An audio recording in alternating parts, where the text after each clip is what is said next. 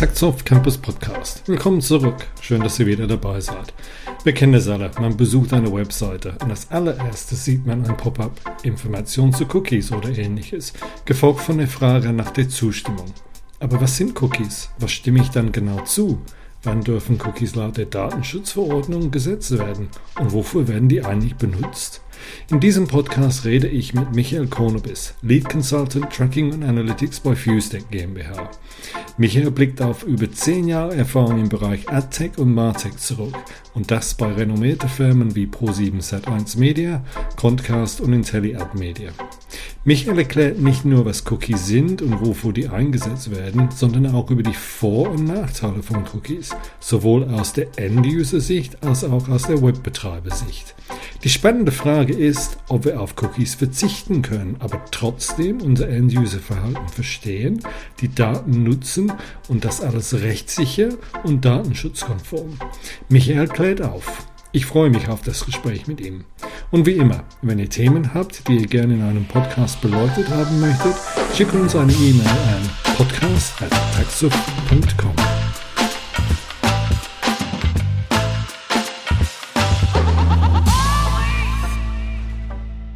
Hallo Michael, guten Abend. Hi Ashley, grüße dich. Ja, ich hoffe, du hast einen schönen Tag gehabt heute. Ja, danke. Tatsächlich doch ein langer Tag, aber war ja auch sonnig und deswegen sehr zufrieden bis jetzt. Super, dass du Zeit für uns gefunden hast. Aber ich habe in die Intro auch ähm, ein bisschen erzählt. Ja, typischerweise, wenn ein Nutzer auf eine Webseite geht, ähm, das erste, was er sieht, ist die Frage oder Information zu Cookies. Und dann wird er gefragt nach Stimmen, äh, Zustimmung. Ja? Stimmen Sie zu, ja oder nein? Und ich denke, die meisten Leute klicken auf Ja ohne dass die eigentlich wissen, was die da tun. Ja? Und damit wollen wir in das Thema einsteigen. Cookies, äh, Tracken von Nutzerdaten, Stalking, wie wir das schon besprochen hatten in, im Vorgespräch. Ähm, und vor allen Dingen die spannende Frage, die ich zum Schluss stellen werde, kann man alles ohne Cookies machen? Ja, aber ich denke, da, da kommen wir dazu. Ja, aber vielleicht zum, zum, zum Anfang, das ganze Thema Cookies. Ja, fangen wir damit an. Was sind die eigentlich? Wofür sind die da und werden die weiterhin, ich sage mal so, so benutzt, wie die ursprünglich gedacht äh, waren? Mhm. Ja, sehr, sehr spannendes Thema, denn tatsächlich beschäftigt mich das jetzt äh, fast schon vier Jahre, mhm. diese Cookie-Banner, die ähm, ja tatsächlich jeder von uns schon, wie du sagst, äh, zwangsweise auch im privaten Umfeld, sei es im Web oder ähm, bei App-Besuchen, konfrontiert bekommt. Ähm, umgangssprachlich als Cookie-Banner bezeichnet. Wir nennen das ähm, im Branchenjargon die CMP, sogenannte Consent Management Plattform, mhm. die unter anderem vor allen Dingen auch zum großen Teil ähm, die, die, Cookies rechtlich ähm, abklären soll gegenüber dem User. Und ja, bei Cookies frage ich mich dann oder fragt sich vielleicht der Nutzer, ja, was hat das denn jetzt mit Keksen zu tun? Und tatsächlich. Cookie Monster. Cookie Monster, ja. Und wenn man sich die Consent äh, Rechtstexte durchliest, könnte man wirklich denken, es ist ja hier ein Monster, äh, das ich akzeptieren muss. Aber tatsächlich handelt es sich um Textdateien, die abgelegt werden können auf deinem Computer. Tablet oder Smartphone, also mit dem Endgerät, mit dem du gerade die Website oder die App besuchst. Und die Textdatei äh, hat im Prinzip ähm, ja drei oder vier Informationen, die drin gespeichert werden, äh, zu einem, wer setzt das? Zum Beispiel äh, eine Website wie spiegel.de oder fusestack.com und äh, es gibt einen Cookie-Namen und einen Cookie-Inhalt. Mhm. Und der als vierten Faktor noch ähm, ein Ablaufdatum des Cookies. Also im Prinzip ähm, erstmal würde man sich denken, keine wilden Informationen, aber spannender wird's, dass äh, auch sage ich mal, sogenannte Tags, die auf äh, einer Website wie spiegel.de oder t-online.de zum Beispiel integriert sind, auch die können auf deinen Computer zugreifen und diese Textdateien abspeichern. Und ja, das hat eine äh, große Auswirkung, wenn man das weiterspinnt. Genau, und dann, dann habe ich dann unbewusst oder bewusst, sage ich mal so, diese Cookies auf mein, mein Device. Ähm, Ganz und, genau. Und, und, und dann stelle ich die blöde Frage, dumme Frage. Wofür sind die dann gut? Wofür sind die für mich als End-User gut? Und wofür sind die für den äh, Webbetreiber gut? Wofür werden die, was entsteht dann eigentlich aus dieser ja, Speichern von Informationen oder Speichern von Cookies? Mhm, ja, tatsächlich ist das auch keine äh, neue Technologie, die gibt es schon seit über 20 Jahren oder solange das, es das Web gibt. Also ich erinnere mich, ich glaube 1998, mhm. also vor ja, weit über 20 Jahren, habe ich heimlich meinen Internetzugang in meinem Kinderzimmer gelegt. und da gab es schon tatsächlich die Cookies. Und wenn man sich so weit zurück überlegt, was war eigentlich der Gedanke der Erfinder der sogenannten Cookies, war, um deine User Experience zu verbessern. Also zum Beispiel, wenn du in einen Shop gehst, ich nenne mal hier wieder als Beispiel ein otto.de oder ein zalando.de und dich einloggst in dein User-Account und dann deinen Rechner runterfährst und morgen wieder auf die Webseite gehst, dass sich einfach dieser Webshop gemerkt hat, dass du Ashley eingeloggt bist mhm. und diese Information stand einfach im Cookie nämlich deine Kundennummer und die Information, dass du äh, korrekt eingeloggt bist und dass du wirklich derjenige bist, der jetzt auf dein Kundenkonto zugreifen kann. Mhm. Und das trifft auch auf viele große andere Dienste zu, wie zum Beispiel Facebook.com. Kennt ihr es vielleicht mal in der Pause während der Arbeit kurz mal den Stream checken oder Instagram schöne Sommerfotos checken, wenn es in Deutschland Winter ist. Und da seid ihr eingeloggt über Tage hinweg. Und das hat mit den Cookies zu tun und das ist eben der primäre Nutzen und der ursprüngliche Gedanke dieser Technologie gewesen. Aber ist dann auch nicht, oder ich sag mal so, da, da gibt es einen Vorteil für mich als Nutzer. Ich bin dann eingeloggt, ich muss mich nie, nicht äh, neu einloggen. Ja? Aber gab oder gibt's, ja, die Frage, ob der Vergangenheit oder noch, oder noch aktuell, gibt es dann auch äh, Geschäftsmodelle, die der Webbetreiber dann aus dieser diese Cookies gebaut hat? Wofür hat er die dann benutzt, nicht nur zu sagen, okay, Ashley, du bist weiterhin dann eingeloggt?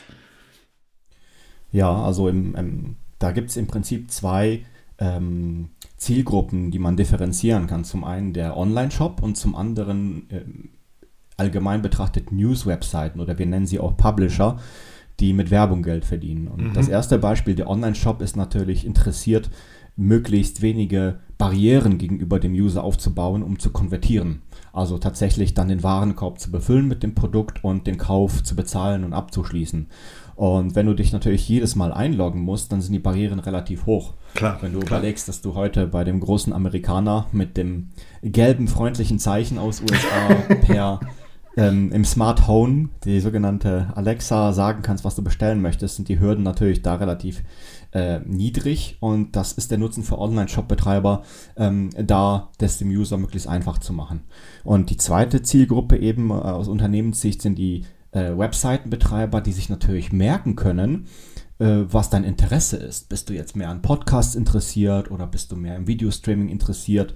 Und dann kann man dir auf Basis von Cookies jedes Mal bei deinem Besuch personalisierte Werbung anzeigen und sagen, hey, mhm. es gibt zum Beispiel auf Netflix eine neue Serie oder schließ doch jetzt das Zwei-Jahres-Abo ab bei Netflix, weil zum Beispiel ein t-online.de, das werbefinanziert ist, aber auch ein Spiegel.de dich über mehrere Tage beobachtet haben, dass du doch mehr im Streaming, TV und Filmen interessiert bist und dir dann statt Kosmetikwerbung eher ständig die Videostreaming-Werbung zeigen könnten. Das ist auf einer Seite ein Vorteil, weil ich kriege meine persönliche oder personalisierte Werbung. Auf der anderen Seite ich habe es am Anfang gesagt, das Thema Stalking. Jemand weiß, was ich tue. Ich gehe auf Amazon und suche nach einem Mikrofon oder ich gehe auf äh, einen anderen Shop und suche nach einer Waschmaschine, sage ich mal nur als Beispiel. Ja, das heißt, derjenige weiß viel über mich. Es das heißt nicht, dass ich eine Waschmaschine kaufe, aber ich habe mich dafür interessiert. Natürlich, man kann sich äh, äh andere Sachen vorstellen. Ja, ähm, wie, wie ist das gehandhabt auch im Sinne von von Privacy und ist das, wie ist es dann wirklich für den Endnutzer, wenn er dann weiß, okay, alles, was ich tue, wird getrackt und im Prinzip ein Bild von mir und meine Wünsche, meine Interessen gebaut werden kann, ja? Ist das dann nicht Stalking? Ich nutze dieses Wort nochmal. Das, da, da, muss ich mich technisch hinter, hinterfragen, ähm, was passiert technisch tatsächlich dort. Mhm. Denn wenn du jetzt als User die Entscheidung triffst, ich gehe jetzt auf eine Website, ähm, äh, zum Beispiel äh, süddeutsche.de, dann ähm, bist du vielleicht schon ein bisschen informiert und weißt, okay, die Seite ist grundsätzlich in der Lage, Cookies zu setzen. Ähm, alleine schon durch das Cookie-Banner wirst du darüber informiert. Mhm. Und es ist nicht so einfach herauszufinden, wer technisch nicht versiert ist, was eben in einem Browser gespeichert wird. Mhm.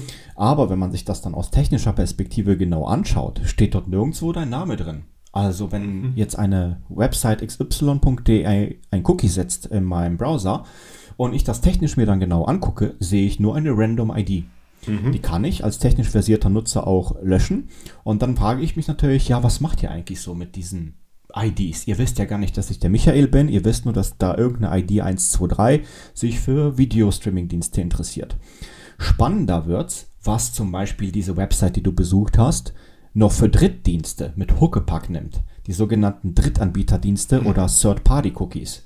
Und das ist eigentlich äh, mhm. das ähm, ursprüngliche, die ursprüngliche Innovation, die die Werbebranche, auch das sogenannte Programmatic Advertising, sehr groß und sehr erfolgreich hat machen lassen, aber auch die Grenzen in den letzten Jahren dazu überschritten wurden, weshalb es diese Cookie-Banner gibt und eben das Image des sogenannten Stalkings, Trackings als böse wahrgenommen wird. Denn ähm, es ist nicht nur in dem Fall ein Spiegel.de, das die Cookies setzt, sondern auch sogenannte Data Management Plattformen. Da gibt es mhm. verschiedenste deutsche Firmen, US-Firmen, die dann in der Lage sind, cross-Website deine Cookie-ID zu verknüpfen. Und äh, stell dir vor, du bist auf spiegel.de, interessierst dich für Streaming-Dienste, dann gehst du auf usedeck.com, interessierst dich für Tools und dann gehst du auf aok.de, loggst dich ein und nehmen wir jetzt an, die aok.de hätte auch diesen Third-Party Data Management Plattform im Einsatz, könnten sie deinen Namen mit der Cookie-ID der DNP verknüpfen. Und das ist das eigentliche Gefährliche, weshalb auch ein Google jetzt angekündigt hat, äh, im Browser Chrome, ähm, ich glaube, im nächsten Jahr die Third-Party-Cookies zu deaktivieren. Und das ist schon bei Safari, beim Safari-Browser längst der Fall. Die sagen, wir blockieren die Third-Party-Cookies, das sogenannte ITP, Intelligent Tracking Prevention. Und auch der Mozilla Foundation, die den Firefox hat, hat äh, seit längerem zahlreiche Schutzmechanismen, um vor allem diese Third-Party-Cookies, die außer Kontrolle geraten könnten, weil du nicht weißt, wann, wo, mit wem alles verknüpft wird, blockieren können. Denn an sich, die First-Party-Cookies sind an sich eine gute Sache. Und mhm. wenn du dir die Constant-Plattform anschaust, steht auch oft technisch notwendige Cookies. Damit sind oft die First-Party-Cookies gemeint, die sich eben merken sollen, du loggst dich ein, du loggst dich aus und es gar nicht um Stalking geht sondern das Problem hier sind wirklich die Third-Party-Cookies, weshalb mhm. es auch zu diesen scharfen Content-Management-Plattformen oder zu den scharfen Cookie-Bannern kam mit, mit sehr spitzfindigen juristischen Texten. Und ähm, ja, die Tage sind gezählt von diesen äh, Third-Party-Cookies oder wie du es ausdrückst, äh, Stalking-Cookies. Mhm. Genau, dann, dann bleiben wir dann ein bisschen bei dem ich nenne es wieder Stalking-Ansatz, ja, auch wenn rechtlich da, da was passiert, ja. Ähm, ich habe es auch selbst gemerkt. Ich war, wie, wie du in deinem Beispiel gesagt hast, du warst auf spiegel.de, hast irgendwas gesucht, du gehst dann auf Amazon oder Facebook und dann kriegst du eine Werbung, was damit zu tun hat, was du dann auf der anderen Webseite ähm, gesucht hast, ja. Ähm, dann gehe ich davon aus, Okay, ich bin, ich, ich mag das nicht. Ich habe ein ungutes Gefühl, auch wenn es nur in Anführungsstrichen eine ID ist, was, was gespeichert wird. Es stellt sich dann die Frage, ähm, kommt oder gibt es Technologien, wo ein Webbetreiber trotzdem verstehen kann oder sinnvoll verstehen kann, was sein Nutzer macht und ihm dann wirklich gute Informationen zurückgibt? Aber in einem Ansatz, wo keine Cookies eingesetzt werden oder zu welchem Zeitpunkt müssen dann diese Cookies dann gesetzt werden? Gibt es dann quasi eine, ich nenne das eine Evolution der Nutzertracking? Ja, also tatsächlich ist ähm, der Trend oder das Buzzword des Jahres, ich glaube sogar der letzten zwei Jahre, oder wenn wir sogar ganz weit zurückgehen, seit der DSGVO-Einführung 2018, das Buzzword First Party Data Strategy. Ja, also ich kann das auch nicht mehr hören, weil das im Prinzip jetzt alle als die äh, Lösung prophezeien. Und äh, wenn ich zurückschaue, mein letzter Arbeitgeber, ähm, letztes Jahr die Pro7 Sat1, äh, die hat auch die NetID Foundation gegründet, um, sage ich mal, eine Front gegenüber den amerikanischen ähm, Login-Diensten zu bieten. Denn jeder hat einen Facebook-Account und wer Facebook den Rücken gekehrt hat, der ist dann auf Instagram oder nutzt irgendeinen Messenger von denen, mhm. äh, hat auf jeden Fall einen Google-Account und dann haben eben die Deutschen gesagt, Pro7 Sat1 mit RTL, auch eine Axel Springer hat sich da angeschlossen, wir machen einen Login-Dienst. Allerdings funktioniert der noch, soweit ich weiß, auch auf First-Party-Cookies. Mhm. Aber das Gute daran ist an dieser Initiative, dass man sagt, wir verabschieden uns von diesen ganzen Third-Party-Cookies und versuchen innerhalb einer europäischen Foundation die Kontrolle darüber zu behalten, was mit diesen Nutzerdaten passiert. Und das ist ein Ansatz, aber auch immer mehr kommende Ansätze sind, ähm, ich nenne es mal ganz salopp, Back to Roots, wie man vor 20 mhm. Jahren gearbeitet hat. Die Ideen, die auch schon seit 40, 50 Jahren in der Werbeindustrie angewandt werden, diese jetzt verknüpft mit modernen Technologien. Und das war dann letztes Jahr auch der Grund äh, für mich, meinen Arbeitgeber zu wechseln, weil ich eben sehr interessiert bin an diesen Technologien und ich glaube, dass man da User-Perspektive und Unternehmenperspektive auf eine stabile und bessere Zukunft setzen kann. Kannst du dann ein bisschen mehr dann zu den Ansatz vom FuseTech dann erzählen, wie ihr das dann äh, umsetzt? Ja, genau, gerne. Also ist, wenn man jetzt eben gesagt hat, okay, wir gehen weg von den Third-Party-Cookies und sagt, ich möchte aber auch als Webseitenbetreiber auch keine First-Party-Cookies setzen. Also wirklich, wenn ich jetzt als Website abc.de nur ich die Kontrolle über dieses First-Party-Cookie hätte, möchte ich auch nicht, dann sprechen wir über die sogenannten Cookie-less. Mhm. Solutions. Mhm. Also gesehen ähm, äh, Technologien, die in der Website implementiert sind, die überhaupt keine Cookies setzen mhm. und sogar noch weitergehen, ähm, keinen Schreibzugriff auf das Gerät durchführen. Mhm. Denn ähm, das ist ja ein recht technischer Podcast, wenn ich richtig informiert bin, ähm, dann werden viele Zuhörerinnen und Zuhörer ähm, sich fragen, okay, es gibt ja noch andere Speichertechnologien außer Cookies, zum Beispiel Local Storage, man kann über diverse Caching-Technologien, der sogenannte E-Tag, auch IDs setzen, die noch schwieriger zu identifizieren und zu kontrollieren sind als Cookies. Und äh, wir als FuseDeck sagen, wir nutzen das alles nicht, sondern mhm. wir generieren eine temporäre serverbasierte ID, ohne diese im Endgerät des Nutzers zu hinterlegen. Und wir gehen sogar noch weiter und sagen, wir begrenzen die auf 30 Minuten. Mhm. Und dabei interessiert es uns jetzt als Cookie-less-Technologie gar nicht, was der User an sich macht, sondern was mit den Produkten oder Dienstleistungen des Unternehmens passiert. Ja, das ist ähnlich, wenn du dir vorstellst, du ähm, gehst in den Club, wenn das mal wieder möglich ist, wahrscheinlich im Sommer. Ähm, dann ist es ja auch nicht so, dass der Türsteher, äh, dass der Türsteher dir quasi eine ID tätowiert auf die Stirn und dann weiß, okay, er ist jetzt in der Bar, er trinkt jetzt ein helles Bier, äh, danach geht er in die Ecke, wo die Brünetten stehen und ignoriert die Blondinen, wenn ich das so sagen darf, oder er ist er mit den coolen Jungs unterwegs oder er mit den Jungs im Anzug und steht in der Ecke und tanzt nicht. Das wäre ja eben dieses Oldschool User Tracking. Mhm. Sondern mhm. Äh, was das Cookie-less Tracking macht, ist, wirklich, wie es auch passiert, tatsächlich im Club. Da ist der Barmann, der guckt, okay, Gin Tonic geht aus, ich muss jetzt schnell einen Call machen, wir brauchen Nachschub. Der DJ beobachtet die Tanzfläche und sieht, Haus kommt gerade besser an als Hip-Hop-Musik. Mhm. Und guckt jetzt nicht auf die einzelne Person und spielt jetzt nicht die einzelnen Tracks für die einzelne Person und liefert die Drinks, die er aus dem Tracking der, des, des Users hat, der auf der Tanzfläche ist, sondern wirklich zu schauen, was passiert in dem Club, was passiert in der Disco und dann für die Allgemeinheit zu reagieren. Und sag ich mal, jetzt diese sehr sal saloppe, stereotype Anekdote, sorry dafür, ähm, aber es ist einfach so greifbar, oder? Nee, es wird versucht eben auf. Es ist, es ist gut bildlich dargestellt, sehr gut, ja. Ich war, bin seit ewig nicht mehr im Club gewesen, aber ich, das Konzept hast du damit wirklich gut rübergebracht, ja. Auf jeden Fall. Cool, cool. Ja. Und, und, und so einfach, ja, in, in diesen Stereotypen muss man ja auch tatsächlich mal anfangen zu schauen, wie können wir es auf digitalen Plattformen auch äh, nutzen. Und da ist zum Beispiel bei FuseDeck so, sie schaut sich an, was passiert in dem Moment auf der Website. Man mhm. kann zum Beispiel erkennen, völlig losgelöst vom User, kam dieser jemand von dem blauen Werbebanner oder kam er über eine Suchmaschine und interessierte er sich mehr jetzt für die schwarzen Lederschuhe oder eher für die Sommerunterhose. Mhm. Und äh, dann wird ein Gesamtbild gezeichnet, wo man sagen kann, okay, abends über die Social Media Kampagnen funktionieren die Unterhosen besser und morgens können wir besser die Lederschuhe verkaufen und kann sich dann auch sehr genau anschauen, welcher Kanal oder welcher Instagram-Post jetzt besser ankam und auch tatsächlich zur Inter Interaktion mit den Produkten und mit den Dienstleistungen des Unternehmens stattgefunden hat. Und überhaupt nicht mehr geschaut wird auf den User, wann kommt er wieder, wo können wir ihn wieder retargeten mit irgendwelchen Bannern, mit irgendwelchen Produkten, die er sich angeschaut hat. Das ist völlig losgelöst. Es wird wirklich auf das Gesamtprodukt geschaut. Woher kommt der Traffic? Wie verhält er sich die Traffic, der Traffic und gibt es im Content Optimierungsmöglichkeiten von meinen Dienstleistungen und oder Produkten, die wir anbieten als Unternehmen, wo wir dort Optimierung durchführen können, um unsere Audience, also unsere Zielgruppe, potenziellen Käufer zu erreichen und nicht mehr wirklich zu stalken und zu sagen, hey, du hast dir die schwarzen Lederschuhe angeschaut, du musst jetzt wieder klicken und kaufen.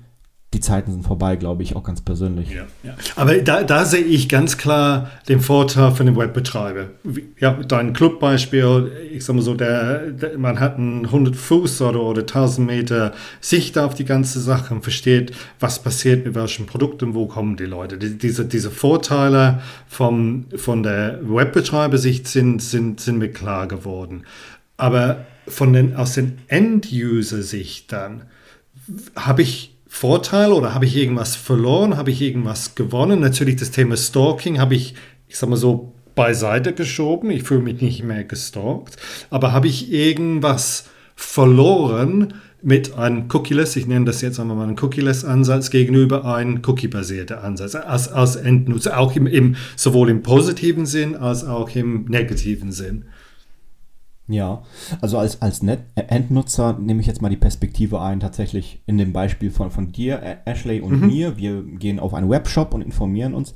Ist natürlich der große Vorteil, dass du äh, nicht einen, ich nenne es mal aus meiner Perspektive, als Konsumentenperspektive, einen Vertrag eingehen muss, indem ich jetzt auf eine Seite gehe und nicht mit dem Produkt begrüßt werde, sondern mit einem Vertrag, der heißt, du musst hier der Datennutzung zustimmen, dich informieren und eine Entscheidung treffen. Mhm. Das fällt ja dann weg, wenn du mit einer, mhm. ähm, wenn du auf einen Shop gehst, der auf Basis einer Cookie-less-Technologie arbeitet.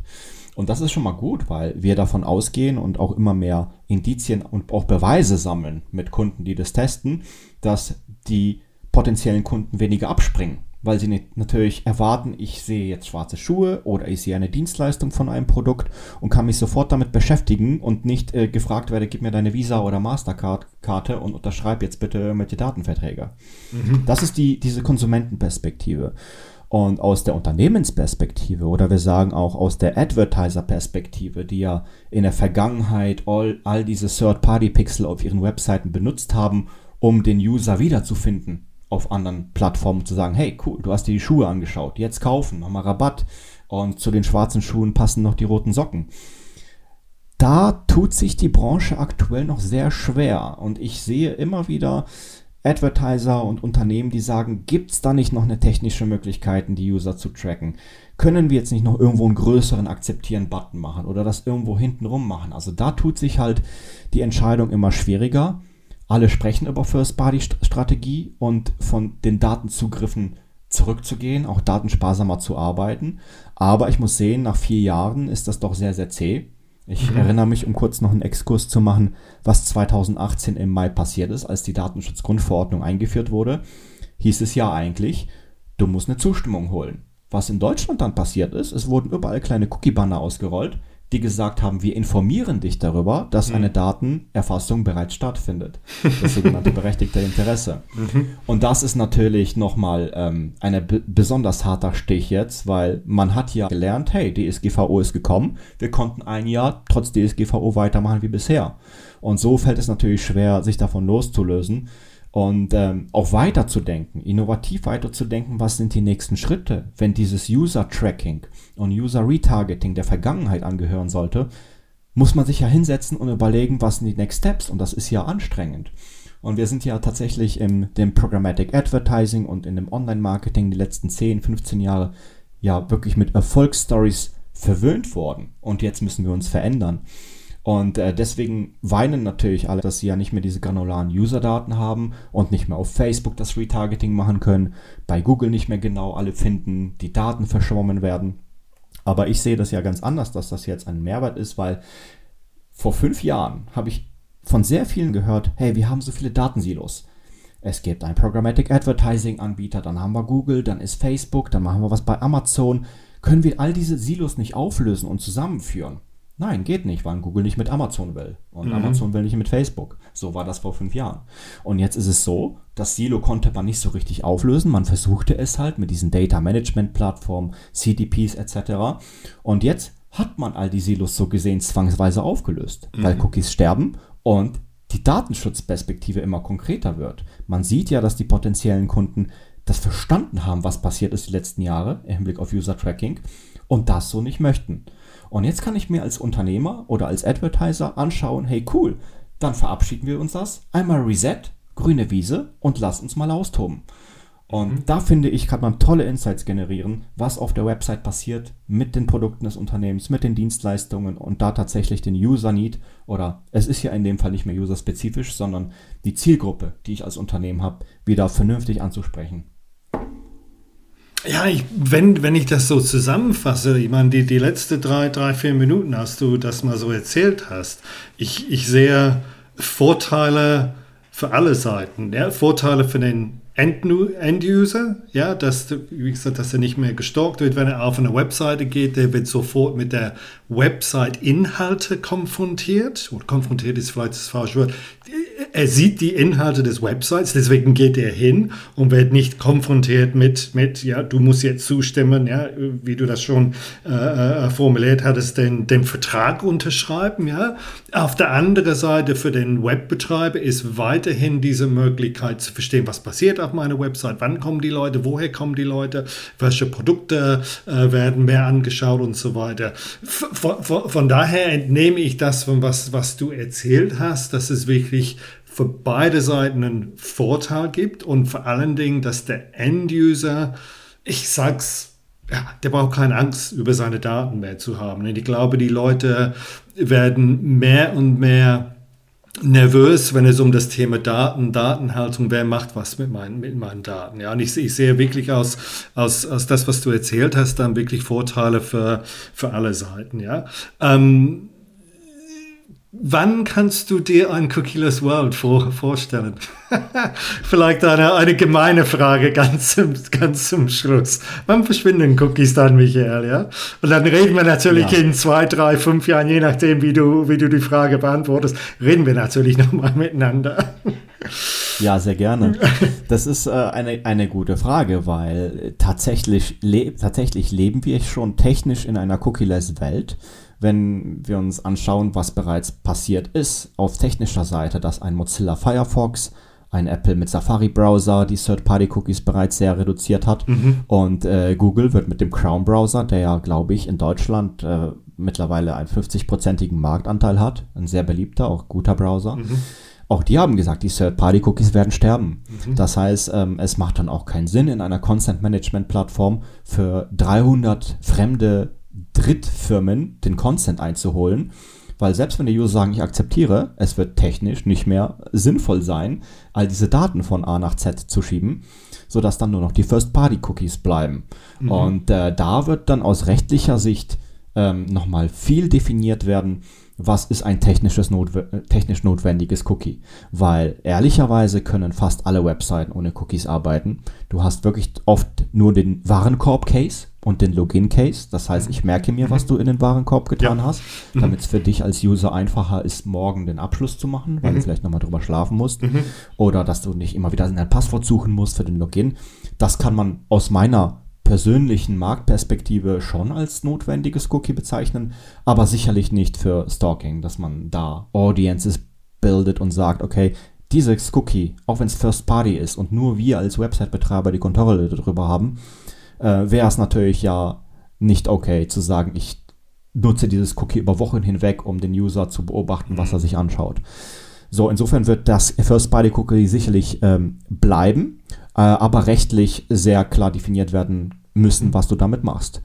Und wenn es eben nicht mehr auf User-Ebene geht, glaube ich, dass, dass ähm, wir nennen es auch Session-Tracking, dass wir schauen, was passiert in dieser Session, in dieser Aktivität, mit meinen Produkten und Dienstleistungen auf der Webseite. Und das ist jetzt schon gang und gäbe. Und ich glaube, dass das spätestens in zwei Jahren ähm, ein sehr, sehr großes Ding sein wird, weil dann das Third-Party-Cookie tot ist und du nicht mehr den User an irgendwelchen anderen Stellen wiederfinden kannst, sondern schauen musst, wie war die Interaktion mit mir.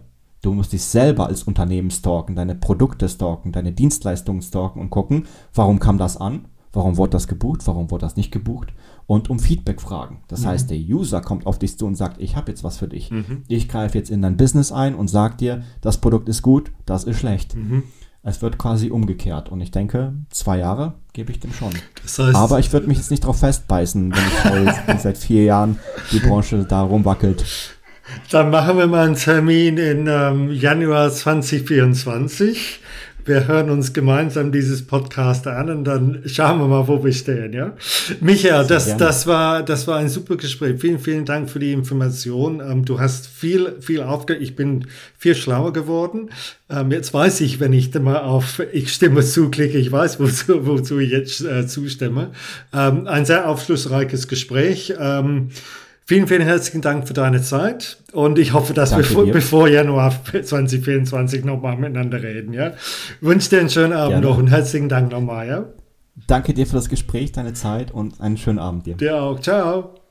Ciao. Taxoff Campus Podcast. Der Podcast für Software- und IT-Professionals. Im Taxoff Campus Podcast beschäftigen wir uns mit einem breiten Themenspektrum, um euch zu helfen.